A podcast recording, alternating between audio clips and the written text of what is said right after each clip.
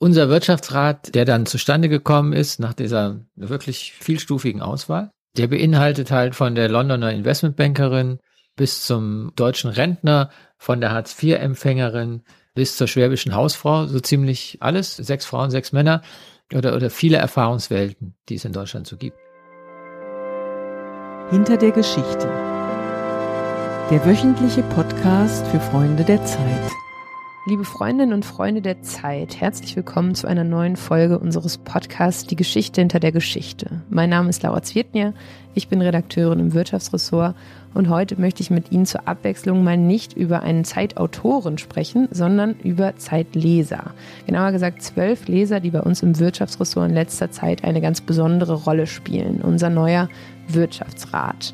Was das genau ist und wie unsere Zusammenarbeit aussieht, weiß Uwe Jean Häuser am besten. Uwe ist Ressortleiter des Wirtschaftsressorts der Zeit und hat den Rat mit erfunden. Ich sitze jetzt hier bei ihm im Büro im sechsten Stock und freue mich, mit ihm zu sprechen. Hallo Uwe. Hallo Laura. Ich habe es ja gerade schon gesagt, du hast den Wirtschaftsrat bei uns mit eingeführt.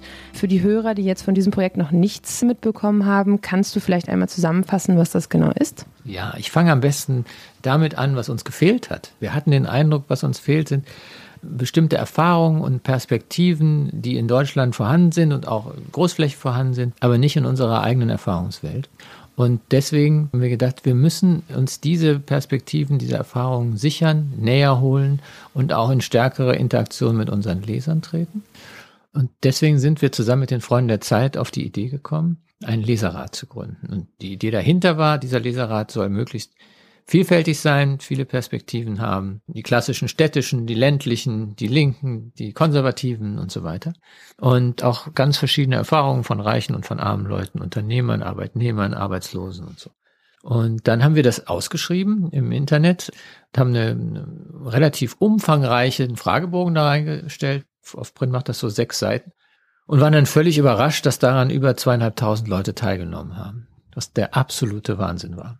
Ja, genau, daran erinnere ich mich nämlich auch noch. Und ist ja so ein bisschen die Frage, wie kommt das eigentlich? Also hattest du auch das Gefühl, dass es da so ein so einen Wunsch gibt, mitzugestalten? Also wir haben uns da ja total drüber gefreut, aber gab es da auch Rückmeldungen, die dir erklären, warum die Leute sich so vielseitig beworben haben? Man soll es ja nicht glauben, aber es gibt viele Leute, die die Zeit lieben, wirklich lieben. Und ähm, die machen das natürlich dann schon auch zuneigungshalber und weil sie auch dabei sein wollen. Dann ist es aber auch so, dass, dass viele äh, Leute und mehr als wir gedacht haben, ein echtes Mitteilungsbedürfnis haben. Die haben nicht nur auf die klassischen Fragen geantwortet, was weiß ich, Alter, wo wohnen sie und so, sondern die haben auch da, wo es darum ging, frei zu formulieren, ganz viel von sich mitgeteilt. Deswegen war das auch so irrsinnig spannend, diese Bewerbung, wenn Sie so wollen, zu lesen. Ich habe sie nicht alle lesen können, aber doch wahrscheinlich 750 oder 800 und das war wie so ein Roman zu lesen. Wir haben auch sichergestellt, dass jede Bewerbung von einem Kollegen gelesen wird und alle haben zurückgemeldet,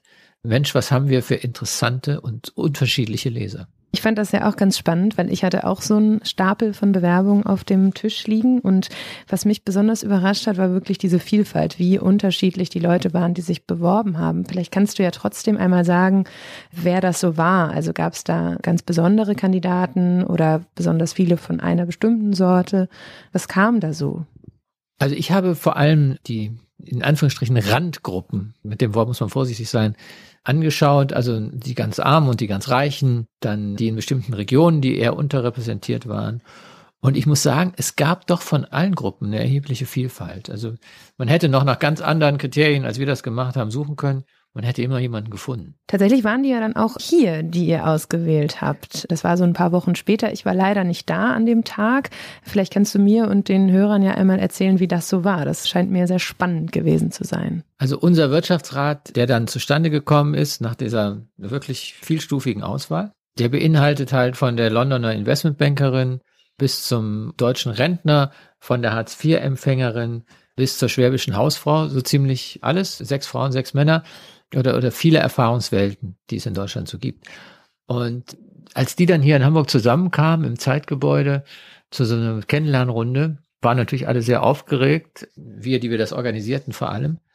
Und dann gab es also eine Vorstellungsrunde und das war gleich von einer Intimität und von einer Mitteilungsfreude. Das war fantastisch. Und ähm, da hat der eine den anderen angesteckt, so dass man sich wirklich gut kennenlernte. Und ähm, sozusagen bei uns allen so eine gewisse Gruppenfreude entstand. Dann haben wir, hinterher haben wir noch ein Speed-Dating gemacht mit der Redaktion. Also jeder Redakteur hatte dann fünf Minuten und musste dann weiterziehen. Und auch da haben sich schon erste Kontakte und Begeisterungen ergeben. Also am Ende dieses Tages waren wir leicht euphorisiert. Das finde ich ja sehr spannend, weil wenn äh, wir jetzt sagen, da sind so viele unterschiedliche Leute gewesen, kann man sich ja auch vorstellen, dass die sich überhaupt nicht verstehen oder erstmal streiten. Ja. Könnte man sich vorstellen, denn in der Tat, da ist nationaler Konservativismus genauso vertreten wie, wie ein echtes Linkssein und ein echtes Grünsein und so. Aber das war nicht der Fall. Ich habe mich auch äh, lange gefragt, warum. Ich glaube, ich habe eine Antwort. Weil sie am Ende alle Zeitleser sind. Und auch diejenigen, die vielleicht etwas polarisierende Meinungen haben, haben die dann so dargestellt und auch hinterfragt sich selber, dass man sich miteinander gut verstehen konnte. Und die sind dann auch abends noch zum Teil zusammen ausgegangen. Und da spielte das, wo die herkommen und welcher politischen Meinung die waren, überhaupt keine Rolle mehr. Jetzt sind ja ein paar Wochen wieder vergangen oder sogar Monate und du betreust ja die Mitglieder zusammen mit der Kollegin Katharina Heckendorf. Wie ist das denn so gelaufen? Beziehungsweise wie kann man sich das vorstellen? Telefoniert ihr jetzt einmal am Tag oder wie läuft das mit zwölf Menschen, die überall in Deutschland verstreut wohnen? Also die wunderbare freie Kollegin Katharina Heckendorf, die ist die, die Liaison Officer für den Wirtschaftsrat. Die ist die erste Ansprechpartnerin. Das ist die, die die die Ideen sozusagen sammelt und rüberschickt. Das ist diejenige, die auch die Blattkritik, die die dann in Mails formulieren, weitergibt und die teilweise sehr harsh ist, was ich ja toll finde. Und ähm, ich bin quasi die, die zweite Ansprechperson. Ich bin derjenige, der dann mit Katharina Heckendorf überlegt, was machen wir denn jetzt eigentlich? Und da ist schon vieles Tolle dabei. Wir haben als erstes von der schwäbischen Hausfrau so einen, einen Text gedruckt über, noch mit einem großen Bild über ihr ländliches Leben, was die Dieselkrise für sie eigentlich bedeutet, wie das in der, auf der Schwäbischen Alb eigentlich ankommt, was da so in den Großstädten gelabert wird und so. Die ist sehr intelligent und sehr scharfsinnig und gleichzeitig auch sehr kritisch gegenüber der politischen Elite im Land und der städtischen Elite. Und das, da sozusagen der Text kam gut an, hat auch ein bisschen Zorn erzeugt und war genau das, was wir wollen, eine Erweiterung der Zeitperspektive.